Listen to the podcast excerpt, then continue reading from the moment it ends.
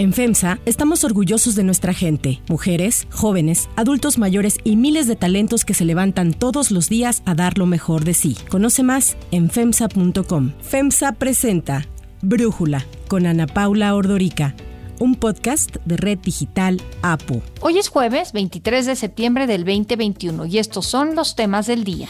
Un análisis revela que las inundaciones en Tula y el Valle del Mezquital no tuvieron nada que ver con un fenómeno natural, se trató de una decisión política. Se agrava en Oaxaca la crisis por el desabasto de medicamentos oncológicos y despidos de personal de salud. Pero antes vamos con el tema de profundidad. Se presume que hubieron malos manejos de recursos en el CONACYT. Sin embargo, esto lo va a resolver el juez y el que nada debe, nada teme. Así es como el presidente Andrés Manuel López Obrador confirmó que la Fiscalía General de la República tiene abiertas investigaciones contra 31 científicos del Consejo Nacional de Ciencia y Tecnología, el CONACIT. Y es que por segunda vez, este lunes, la FGR, a cargo de Alejandro Gertz Manero, solicitó la aprehensión de 31 científicos y exfuncionarios del CONACIT y de su extinto Foro Consultivo Científico y Tecnológico, una asociación civil que mandaba fondos de investigación a proyectos que llevaban por parte de la sociedad. Era una especie de manera de trabajar públicos, privados, en conjunto. La Fiscalía tomó como base una denuncia de la directora del CONACIT, María Elena Álvarez Bulla, a quien señalaba presuntos delitos de peculado y uso ilícito de atribuciones y facultades. De ahí, la Fiscalía escaló las acusaciones en contra de los científicos y ahora se les investiga por peculado, operaciones con recursos de procedencia ilícita y delincuencia El 24 de agosto, un juez federal de control del Centro de Justicia Federal ubicado en Almoloya de Juárez, en el Estado de México, ya había rechazado conceder las órdenes de aprehensión solicitadas por la FGR en contra de los científicos. Sin embargo, esta semana volvió a presentarse la solicitud. La denuncia de Álvarez Bulla se centra en el presunto financiamiento ilegal del CONACIT al Foro Consultivo Científico y Tecnológico, que antes de la reforma a la Ley de Ciencia y Tecnología de 2019 era una figura legal válida para ejercer sus funciones y recibir recursos. Se acusa a los académicos de haber encabezado comités a través de los cuales se autorizaron entre el 2013 y el 2018, el sexenio pasado, recursos públicos para el Foro Consultivo Científico y Tecnológico para realizar funciones que ya estaban a cargo del CONACIT. En total estamos hablando de que se transfirieron cerca de 244 millones de pesos en el sexenio de Peña Nieto a este órgano autónomo consultivo. Los delitos por delincuencia organizada y peculado que se pretende imputar a los investigadores ameritan prisión preventiva automática, por lo que en el caso de ser procesados tendrían que llevar el juicio desde la cárcel. Para Brújula, Antonio Lascano, biólogo por la UNAM, habla del tema. Desafortunadamente, desde que la doctora Álvarez Bulla comenzó a hacerse cargo del CONACYT, la brecha entre sus actitudes autoritarias y la comunidad científica se ha ido haciendo cada vez más grande. Hoy, venturosamente, un juez anuló las órdenes de aprehensión que el fiscal de la Nación, el doctor Gersmanero,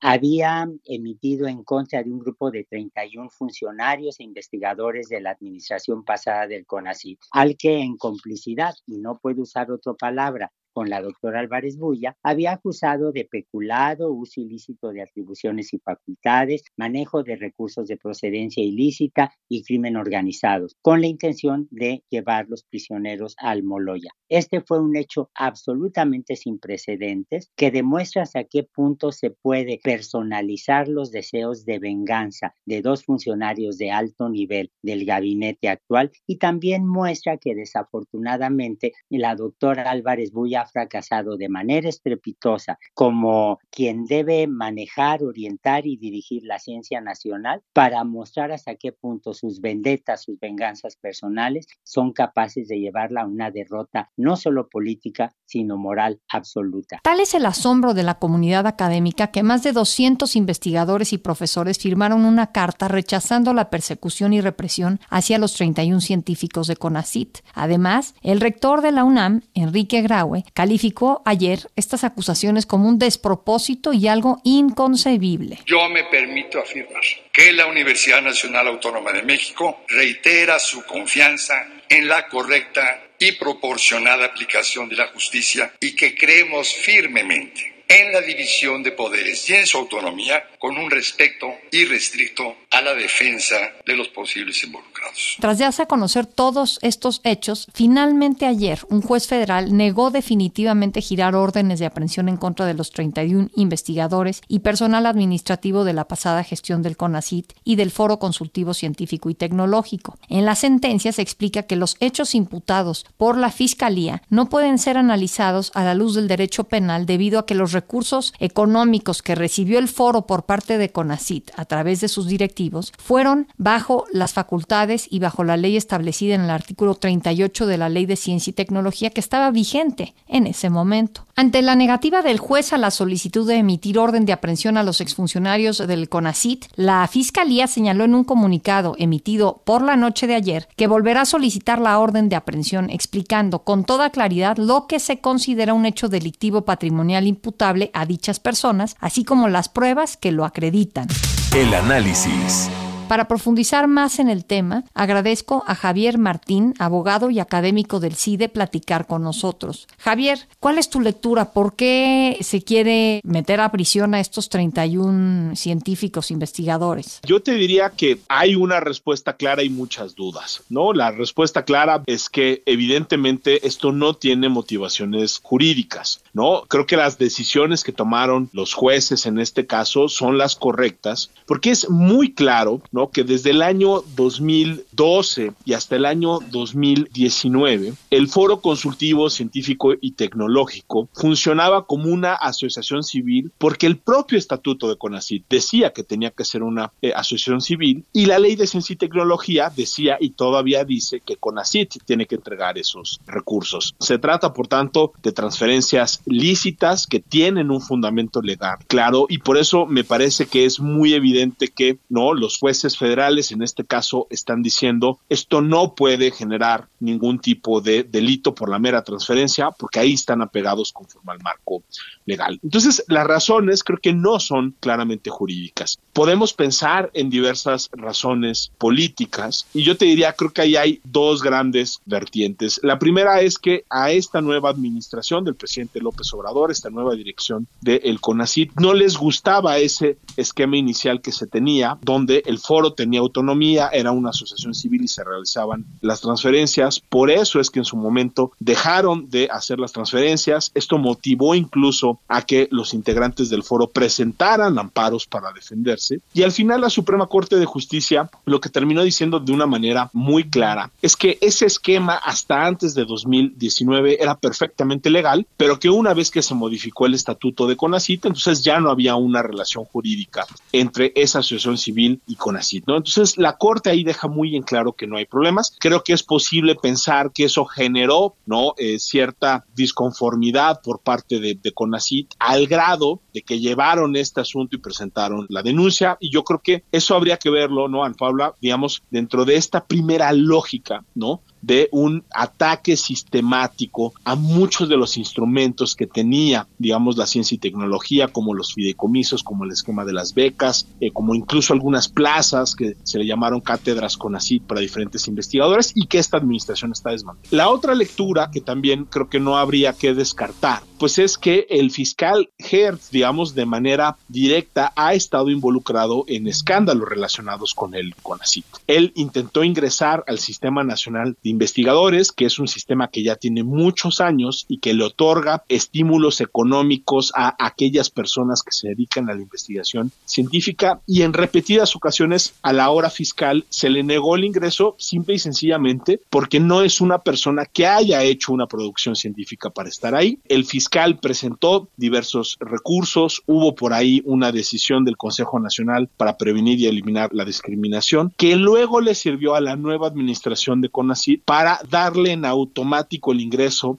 ¿no? Al hoy fiscal Gertz al máximo nivel del sistema de investigadores. Esto generó, creo, una reacción fundada y razonable de la comunidad científica que decía, hombre, pues esta es una persona que se ha dedicado a muchas otras cosas, ha tenido puestos políticos de primera línea, pero no es un investigador con una producción científica a la altura, ¿no? Y creo que, digamos, esta decisión sería difícil de no leerla, por lo menos en ese contexto específico donde parece que el fiscal más preocupado por cuestiones personales que por impartir, digamos, una procuración de justicia que sea autónoma, que sea independiente y que sea eficaz. Ahora, una de las acusaciones es delincuencia organizada. No entiendo cómo puedes acusar de delincuencia organizada. ¿Tú lo entiendes? Mira, yo creo que la estrategia de decir que esto es un asunto de delincuencia organizada, más que una racionalidad jurídica, porque digamos, el primer paso, déjame ponerlo así, pues está clarísimo, estos no son recursos de procedencia ilícita, ¿no? Esto no es peculado, esto es simple y sencillamente las transferencias que marcaba la ley y el estatuto de CONACIT. Creo que a final de cuentas la fiscalía trata de hacer un argumento de que hay delincuencia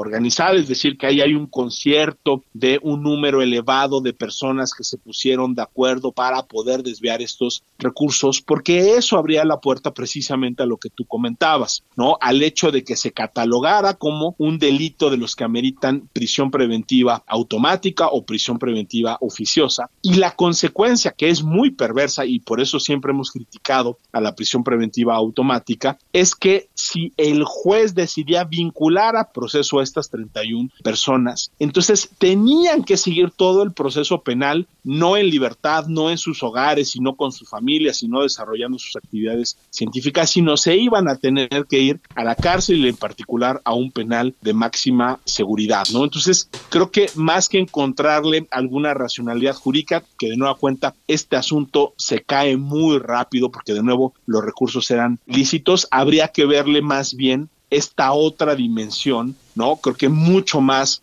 eh, punitivista, mucho más vengativa de tratar de por lo menos que estas personas pasaran algunos días en, la cárcel, lo cual pues termina por generar todavía una preocupación mayor, porque ahí tenemos en la Constitución, y eso hay que decirlo, esa herramienta que es la prisión preventiva eh, automática, el catálogo de delitos que ameritan, ¿no? Este tipo de medidas cautelares cada vez es más grande, se ha incrementado incluso en el sexenio de López Obrador. Y ahí están esas herramientas que, por desgracia, se pueden utilizar claramente con fines políticos y peor aún, con fines personales. Javier, ¿y es importante quiénes son estas 31 personas? Mira, digamos, eh, la verdad es que en medios de comunicación se han manejado algunos eh, nombres, pero sí en términos generales lo que se ha manejado en, en la prensa es que aquí hay, déjame ponerlo así, como dos grupos de personas. Por un lado estarían los funcionarios de CONACIT que de alguna manera avalaron el otorgamiento de los recursos y por otra parte estarían los integrantes del Foro Consultivo Científico y Tecnológico, es decir, de la Asociación Civil, que recibieron los recursos, ¿no? Entonces parece que la Fiscalía va tanto por los directivos de CONACIT, ¿no? O exdirectivos de CONACIT durante el sexenio anterior, muchos de los cuales son hoy y eran académicos, ¿no? Antes de ingresar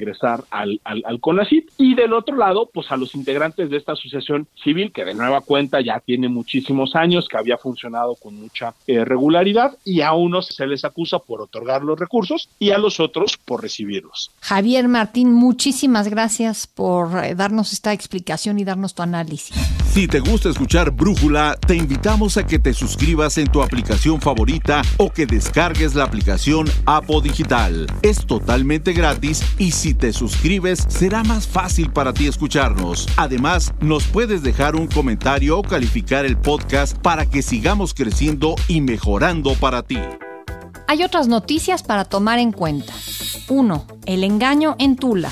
La explicación que han dado las autoridades sobre las inundaciones en Tula y el Valle del Mezquital el pasado 6 de septiembre, que dejó 15 muertos y más de 31 mil viviendas afectadas, ha sido un engaño. El gobierno federal y el gobierno de Hidalgo han insistido en que las inundaciones fueron causadas por un fenómeno natural, por las lluvias, lo que ocasionó que las presas Danshó y Requena, que ya tenían mucha agua, se terminaran de llenar. Sin embargo, el río Tula se desbordó debido a aguas negras y de lluvia provenientes del Valle Valle de México que la Comisión Nacional del Agua y el Sistema de Aguas de la Ciudad de México decidieron enviar al Valle del Mezquital. El ingeniero civil y doctor en antropología Dan Chahim publicó un análisis sobre la situación en The Washington Post en el que habla de que los ingenieros de la Conagua y del Sistema de Aguas Capitalino se vieron frente a un dilema político, decidir qué zonas inundar, porque como decimos, las presas estaban llenas. El especialista afirma que el manejo político de los sistemas de drenaje ha llevado a decidir qué zonas inundar, siendo las más pobres del Valle de México y ahora del Valle del Mezquital las primeras en la lista.